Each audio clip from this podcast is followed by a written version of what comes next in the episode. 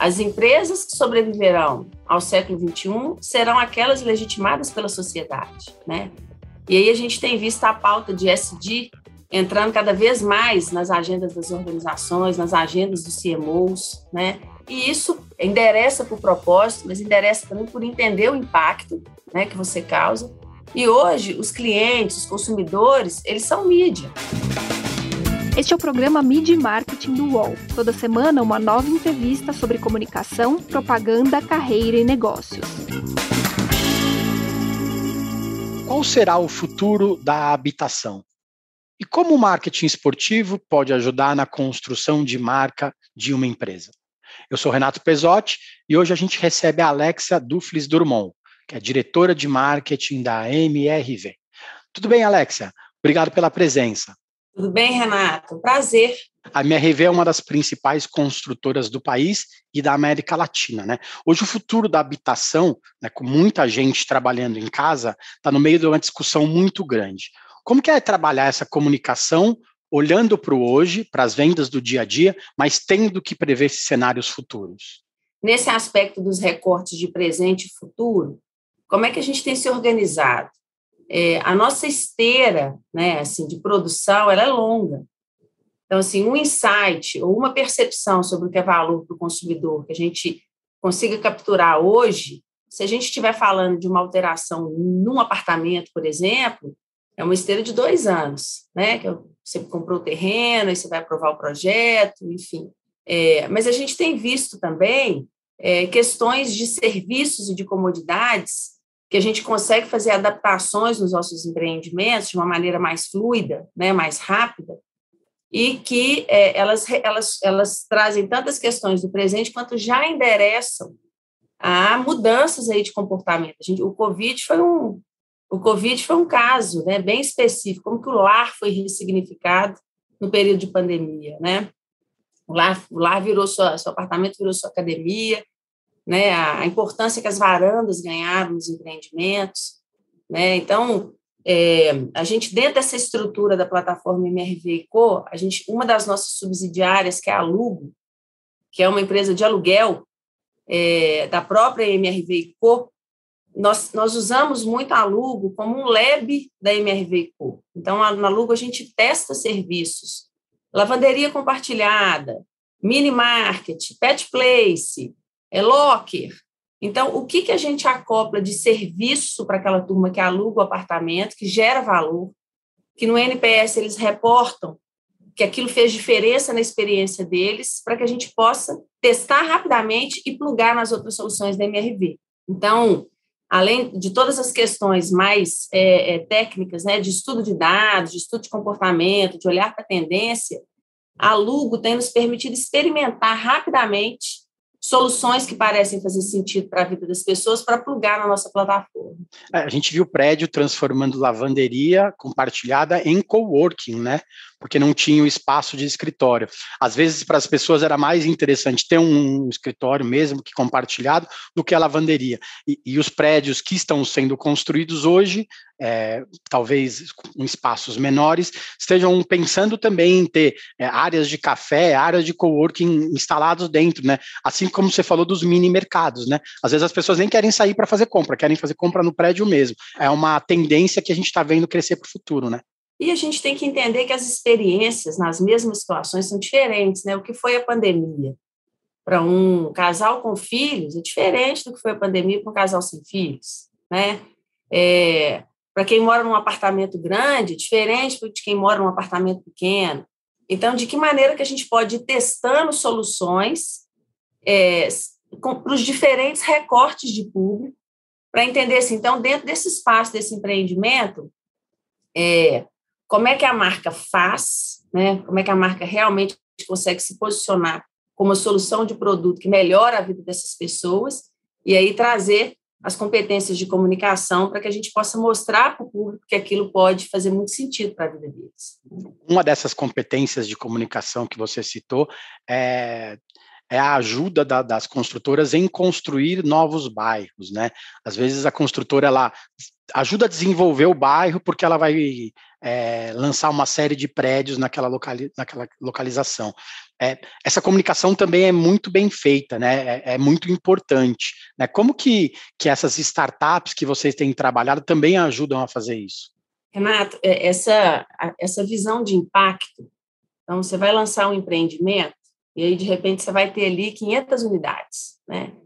Então são 500 famílias que passam a viver naquele, naquela rua, né? Naquele bairro, naquela cidade.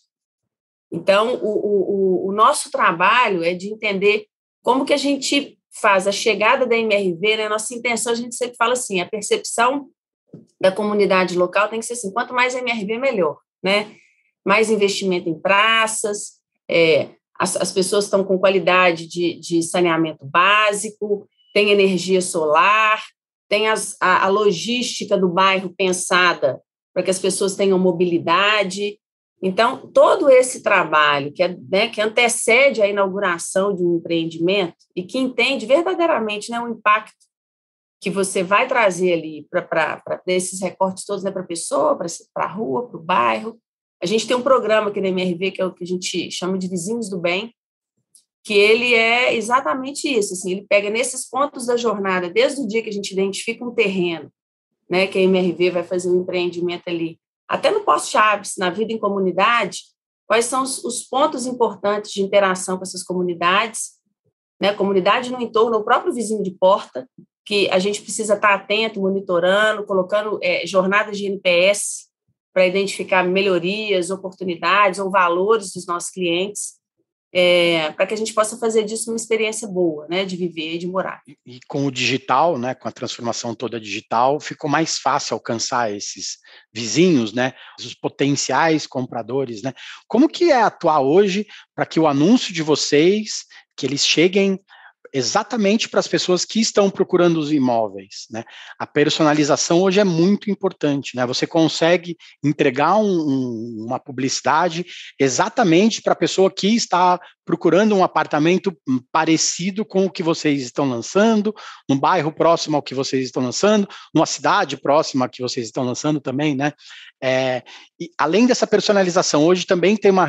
Vocês trabalham de uma forma muito forte com a relevância da presença feminina, né? Na decisão da, de compra, né? Queria que você falasse dessa transformação digital e como isso facilita, de certa forma, é, o trabalho de vocês. Ah, eu acho que, que, em termos da publicidade, os algoritmos né, e os dados, a gente está vivendo num mundo hiperconectado, com, com acesso a dados que a gente nunca teve. Então, óbvio que isso traz uma, uma ciência né, e uma assertividade maior do que o que a gente já tinha experimentado antes. Então, essa, essa competência de identificar os hábitos, né, identificar os clusters, entregar uma mídia, poxa, se para o Renato que é valor é varanda, deixa eu mostrar um anúncio de varanda. Né? Se, para a Alex o que importa é área de lazer, é piscina ou um playground, porque ela tem filhos pequenos, né? Como é que eu, como é que eu participo dessa, dessas coisas que importam para ela com os nossos anúncios, usando essa inteligência de dados que tem.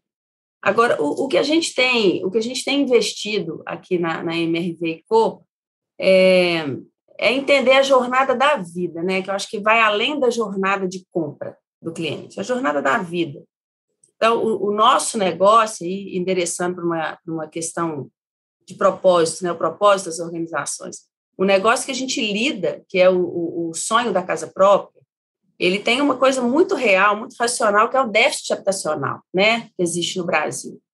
E de um lado mais emocional é isso, né? O sonho do brasileiro é conquistar a casa própria. Então, como é que a gente entende essa jornada da vida? Quais os impactos de uma decisão de optar por um, de, por um financiamento, de dar entrada no imóvel, de conciliar ali durante um tempo um aluguel com uma parcela, ou de deslocar de região onde você está acostumado a morar. Então, de que maneira que a gente identifica nessa jornada da vida as temáticas, os conteúdos é, é, que possam ser relevantes para o nosso cliente? E aí, eu acho que uma, uma, uma disciplina que, que, que entrou na nossa, nas nossas prioridades aqui é o brand publisher, né? a marca como publisher, para que a gente construa, por meio dessas plataformas proprietárias, as nossas audiências onde a gente consiga ali com uma frequência e com essa inteligência de dados e essa intenção de, de, de fato, gerar conexão, é, diferenciação na conversa, no território que a gente domina, no território que a gente entende, né, no território que a gente é, é autoridade, é, uma experiência de conteúdo, uma experiência de marca, uma experiência educativa, né, nesse processo de tomada de decisão, é, mais significativo, mais robusto e mais transparente com, com, com os nossos clientes, né, com os nossos prospects e clientes ter uma empresa do outro lado transparente, que seja honesta e principalmente que seja muito de muita confiança é extremamente importante, né?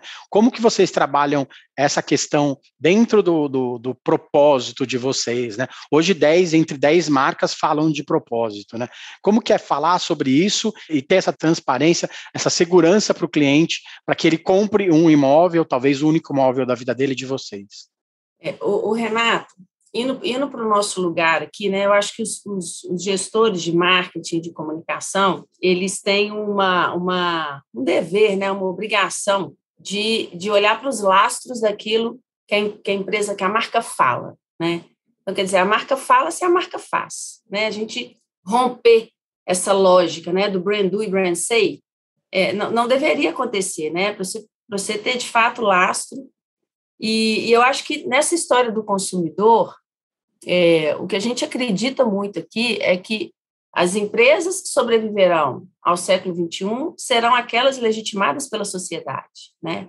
E aí a gente tem visto a pauta de SD entrando cada vez mais nas agendas das organizações, nas agendas dos CMOs, né? E isso é, endereça o propósito, mas endereça também por entender o impacto né, que você causa e hoje, os clientes, os consumidores, eles são mídia, né?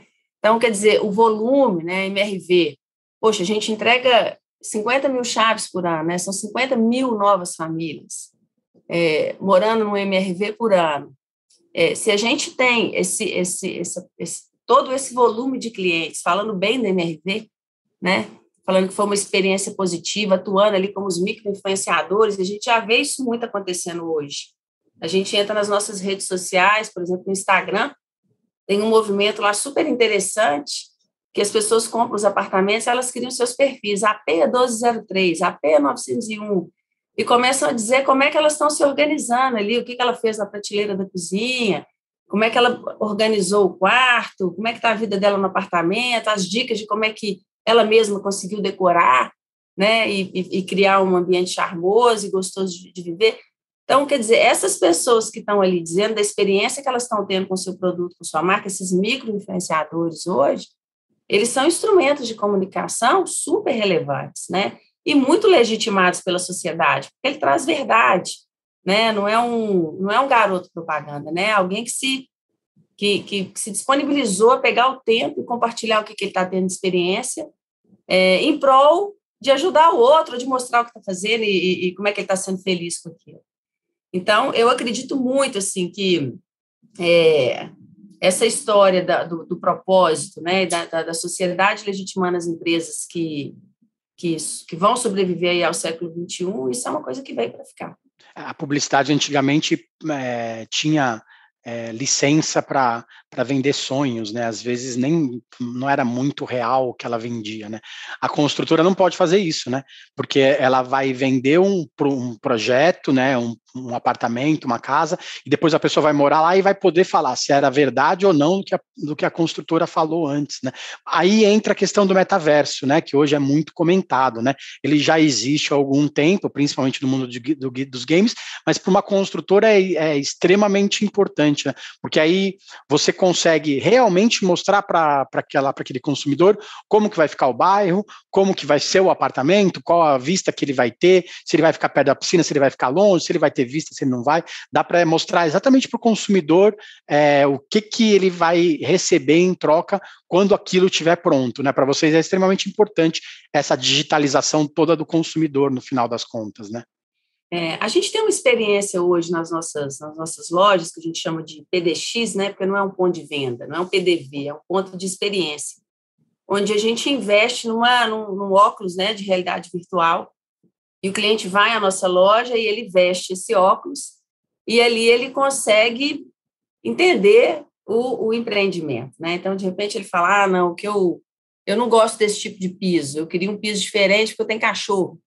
Então, para quem tem cachorro, esse tipo de piso, aí ele, ele pode simular ali a troca do piso na realidade virtual, ele pode ver como é que o sofá vai ficar encaixado ali na sala, ele pode brincar, não, aqui no banheiro eu quero ter uma cuba, duas cubas, eu quero reduzir. Então, ele tem a oportunidade aí de, de na realidade virtual, é, extrapolar um pouco do que a imaginação seria capaz sozinho de fazer, né? Para vivenciar o que, que vai ser a, a experiência. É um, é um decorado virtual, né? É uma evolução aí do, do mundo digital. A gente sabe que essa parte do, do, do no nosso negócio, o, o sonho, né? Você estava falando do, sonho e tal. É, ele é um gatilho, né? O sonho da casa própria é um, é um gatilho do nosso negócio. A pessoa, quando ela conquista a casa própria, ela está conquistando muito mais coisas em termos de autoestima, de confiança no futuro, de segurança, de, de tranquilidade, né? Para o próximo passo que ela está dando. E um dos mecanismos disso é a facilidade, né? De que forma que a gente de fato entende a realidade. É, muitas vezes é, é, mais sobre as condições de compra, né? Até do que do próprio preço ali do desconto que a gente vai dar.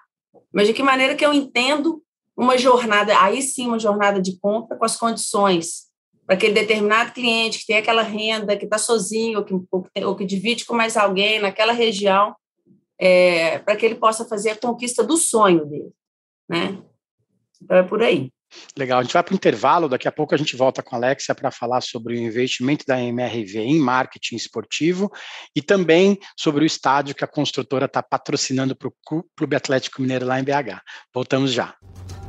Depois de mostrar como o PCC se tornou a maior facção criminosa do Brasil, a série Primeiro Cartel da Capital chega à segunda temporada. Agora, o foco são as disputas pelo comando do tráfico internacional. Os novos episódios estão no Wallplay e no YouTube de Move.doc.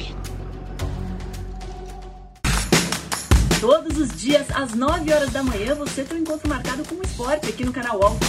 Às segundas e sextas-feiras tem o podcast Posse de Bola com o nosso timaço de comentaristas analisando as principais notícias do mercado. E aí, na terça, quarta e quinta, às nove da manhã, o encontro é comigo, Domitila Becker, do All News Esporte, que traz as principais notícias do esporte no Brasil e no mundo. Prepare o seu cafezinho e eu te espero aqui no canal ONU. Voltamos. Essa semana a gente recebe a Alexa Duflis Drummond, diretora de marketing da MRV. É, você trabalhou mais de 10 anos em instituições financeiras, depois foi para a área de educação, agora está numa área de construção. Né? Parecem áreas diferentes, ela, mas, mas elas são extremamente correlacionadas, né? Que são serviços para o público. O que, que, mais mudou nesse tempo de carreira, né? O consumidor hoje ele é mais questionador sobre que, o que as empresas entregam? Então, Renato, eu acho que o, o bom, o que, que mudou, né? Assim, de, acho que de, de o que, que eu vejo nessa, nessa jornada, né? De banca, educação, construtora, eu acho que as empresas estão com uma clareza maior sobre a questão de impacto né? E isso muda o mundo, assim, né? De um jeito é, muito importante, que é a iniciativa privada entendendo é, o papel dela, né? Em todo esse ecossistema.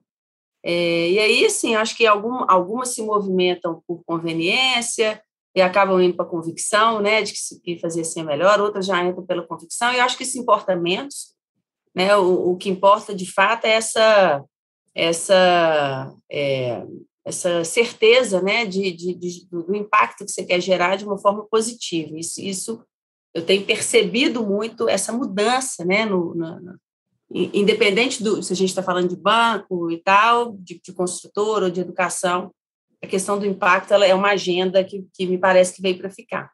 Eu acho que o consumidor ele ganhou mais espaço para falar, né?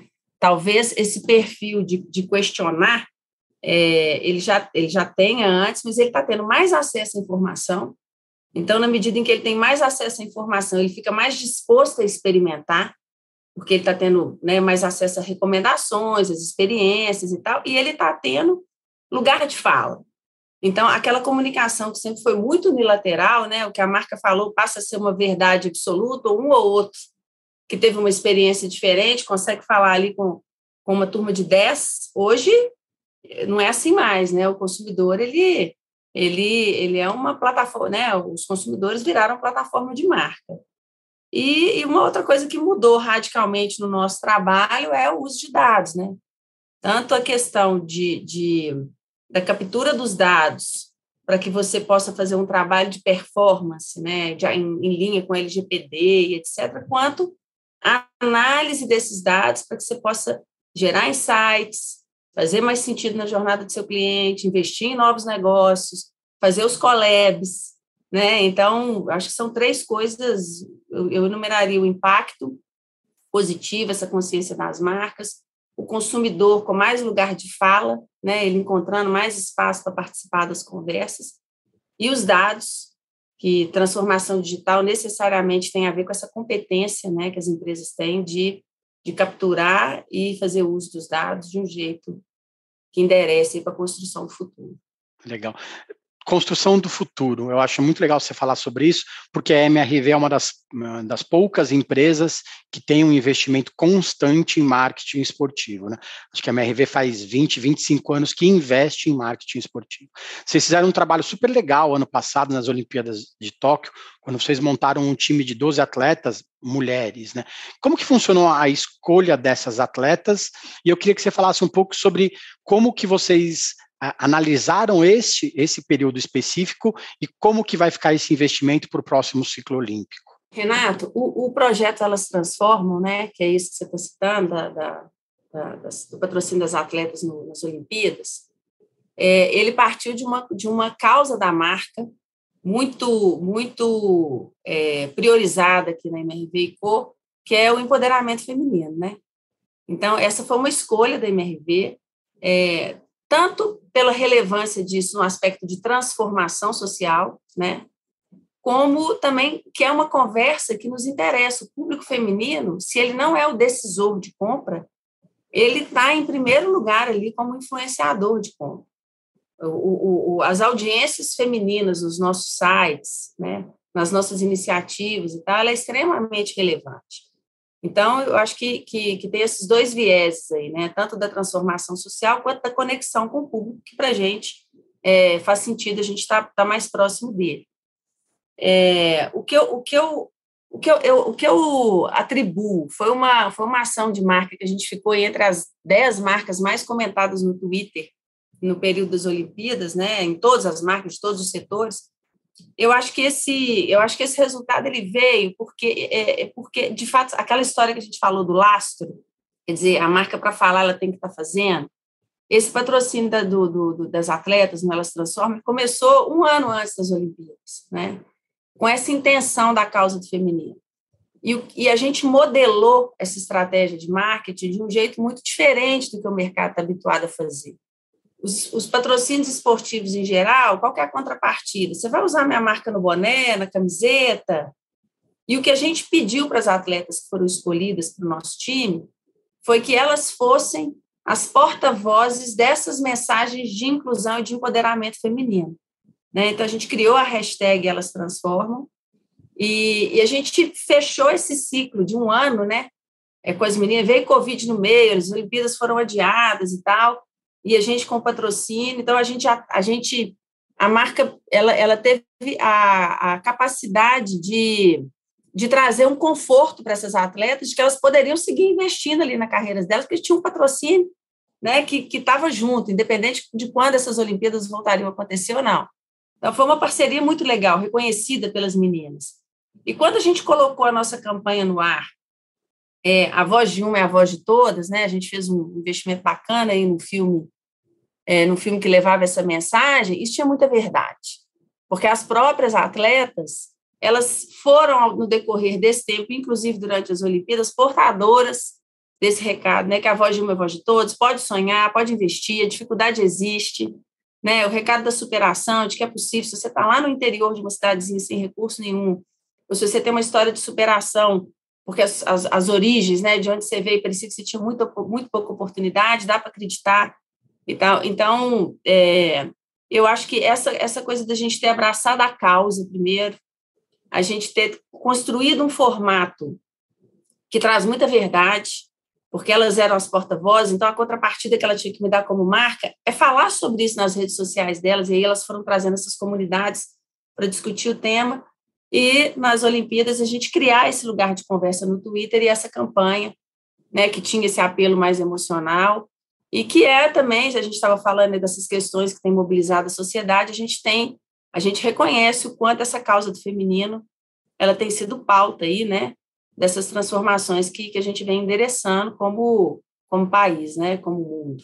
E a curadoria que vocês fizeram das atletas patrocinadas foi muito boa, né? Porque das 12 patrocinadas, 11 foram para a Olimpíada e três ganharam medalha, né? Do outro lado, a gente vê que algumas marcas elas não investem no patrocínio, no, no esporte olímpico, porque ele dá pouco retorno, né? É, às vezes me parece isso mais mais preguiça, né? Isso vai, dizem que vai dar muito trabalho, escolher atleta, realização, ativar esse patrocínio, né? As empresas acabam deixando de lado. Como que o exemplo de vocês, né, com, com esse acerto tão grande nas atletas, pode ser fundamental para que outras empresas apoiem o esporte olímpico agora de nas Olimpíadas de Paris? Isso aí que você trouxe, na verdade, a gente fica muito feliz, né? Se a MRV for capaz de inspirar outras marcas nesse mesmo sentido, porque o que a gente sempre fala aqui é que o, o esporte ele, ele, é, ele incentiva muito, as pessoas querem fazer o esporte, querem ter acesso, mas ele precisa de incentivo, né? As, as empresas precisam apoiar mais o esporte como um grande motor de transformação e de oportunidade. É, é, e de fato a gente tá, a gente ficou muito feliz com o resultado de Elas Transformam. Nosso patrocínio as meninas segue. É, nós estamos avaliando como é que vai ser o próximo ciclo olímpico se a gente expande o time, que é uma intenção nossa de expandir, quais seriam os critérios, como você falou, essa curadoria que foi feita antes, é, ela, ela, deu bons frutos, né? Assim, metade do time foi escolhido pela MRV, num trabalho nosso mesmo, de dados, de pesquisa, de social listening, de, e de olhar as carreiras dessas atletas, e a outra metade foi inscrição. A gente recebeu mais de 300 inscrições e a gente montou um time de de júris, de, de jurados, né, especialistas, para que eles pudessem recomendar para a gente as outras seis. Legal. Para terminar, eu queria que você falasse um pouco da construção da Arena MRV, que é um outro lado do, do investimento, do marketing esportivo da, da empresa. O estádio uhum. vai ser do Atlético Mineiro, né? É um modelo diferente de naming rights. Ele nasceu já como Arena MRV, tem um é. poder muito grande, ao contrário de outros estádios que têm naming rights, que, que, a gente conhece pelo Brasil. O estádio já nasceu como Arena MRV, já nasceu do Atlético Mineiro, que é, acaba sendo positivo para os dois lados, né? É, o clube é, tem essa possibilidade de ter um estádio. Vale ressaltar que é um, um, estádio que não está sendo construído pela MRV, tem uma outra empresa que está construindo o estádio, a MRV tem esse naming rights. Como que isso se, acaba sendo positivo para os dois lados, né? Como que o estádio acrescenta valor no branding da empresa é, dentro e fora do futebol? O que a gente tem visto é que o fato da arena já nascer MRV é, isso, tem, isso tem sido muito diferente das outras experiências que a gente acompanhou de naming rights, né? Porque é, é, é no batismo, né? Então, ela não era uma coisa e agora ela é outra. E o que mais nos encanta nessa são duas coisas muito importantes para a gente. A primeira é a gente tem visto o engajamento quando você, quando você vai para as plataformas, né, para as redes sociais, e eventualmente um jornalista ou, sei lá, um veículo se refere à arena como a Arena do Galo, imediatamente a torcida fala: a arena tem nome, é a Arena MRV. Então, quer dizer, eles defendem, porque eles estão vendo valor nesse movimento que a MRV está fazendo, de, de patrocínio, né? Um, é um contrato de 10 anos, em princípio, de naming rights. Então, nós temos um casamento né, de, de muito tempo. Então, essa, é, essa contrapartida do torcedor, né, em falar, peraí, isso aqui tem nome, reconhecer a nossa iniciativa como uma iniciativa que, que merece ser destacada a quem se refere sobre aquele lugar, é, isso, isso, isso é uma coisa que, que nos, que nos é, encoraja a seguir nesse tipo de investimento. A gente fala, poxa, a turma está defendendo, não é preciso a marca lá e falar, peraí, a Arena MRV. Né? Tem, um, tem uma legião de torcedores que falam, peraí, isso aqui é a Arena MRV, tem nome. Então, o Name Rights, ele ele, ele ganha uma força muito grande de conexão, né, com essa... E o segundo é que pelo, pelo porte do empreendimento, né, é, por toda a agenda que está prevista para a Arena MRV, é, isso, isso, sai da montanha, né? Isso transcende o local aqui de Minas, isso ganha uma visibilidade, inclusive internacional, né? Por tudo que está planejado ali em termos de tecnologia, de possibilidade, de agenda, do que, que aquilo ali vai significar como tudo que está previsto de, de acontecer naquele espaço. Então, é uma chance que a gente tem de, de falar sobre MRV, de colocar MRV é, é, regionalmente, né, Minas aqui, onde é a ori nossa origem, né, a nossa casa, é, no estado, no Brasil e até internacionalmente, a gente levando é, em, um, em uma coisa que a gente acredita muito, que é no esporte, né? Tanto como transformação assim, de, de gerar uma oportunidade, como instrumento de educação, porque o esporte também é um grande instrumento de educação, né? Do coletivo, da empatia, do jogar junto, da disciplina. Então, conecta muito com os valores da companhia. Essa área de esporte dentro da MRV, ela é tocada por você? A mesma equipe de marketing toca a, toca essa parte de marketing esportiva, ou vocês têm um núcleo, uma célula que toma conta disso externa? Não, dentro, dentro do nosso time, dentro do time de branding, a gente tem uma equipe dedicada a marketing esportivo. E você acha que é o melhor caminho para as marcas ter essa equipe dedicada, porque aí tem esses olhos, esse, esse olhar voltado especificamente para o que o esporte pode acrescentar na vida das pessoas, né? É, aqui tem funcionado, isso é difícil, né, Renata? Eu acho que depende muito de qual que é a, a vocação da empresa. Então, eu não acho que tem uma receita única, né? Assim, isso deve, deveria estar no brand. Aqui na MRV, pelo que a gente quer construir, que está muito atrelado aos nossos valores, né? Da companhia, visibilidade de marca, a gente sabe quanto o futebol conecta com a massa. E aí a gente gostou muito desse combinado, porque quando você vai para as Olimpíadas, em modalidades muito específicas, é, com uma causa muito clara, que é do feminino, você está construindo um repertório de marca e de público. Quando você vai para o futebol, você está falando com a massa, né? Quando você vai para um naming rights, você está garantindo uma perenidade de um diálogo, né, de construção de marca que transcende o estádio. Então, essas estratégias de marca combinadas, para a gente, faz sentido que esteja aqui hoje, mas eu acho que as empresas têm que analisar o que, que é a vocação delas, quais são os interesses, para identificar onde isso vai estar. Né? Acho que isso é muito individual de cada negócio. Legal, Alexa. Obrigado pelo tempo, boa sorte nesse desafio, é, que nem é tão futuro de construir melhores cidades e lugares para a gente morar. Obrigada. E vamos embora fazer um ano, um ano novo melhor. E para quem ouve o nosso podcast, as entrevistas também são exibidas em vídeo, lá no YouTube do UOL. Até agora, são mais de 115 episódios para quem quer saber mais sobre propaganda, marketing e comunicação. Valeu, gente. Obrigado. Semana que vem tem mais. Os podcasts do UOL estão disponíveis em todas as plataformas. Você pode ver uma lista com esses programas em wall.com.br/podcasts. Media Marketing tem apresentação e reportagem de Renato Pesotti, captação de áudio de João Pedro Pinheiro, design de Débora Faleiros, direção de arte de Gisele Pungan e René Cardillo e coordenação de Armando Pereira e Juliana Carpanês.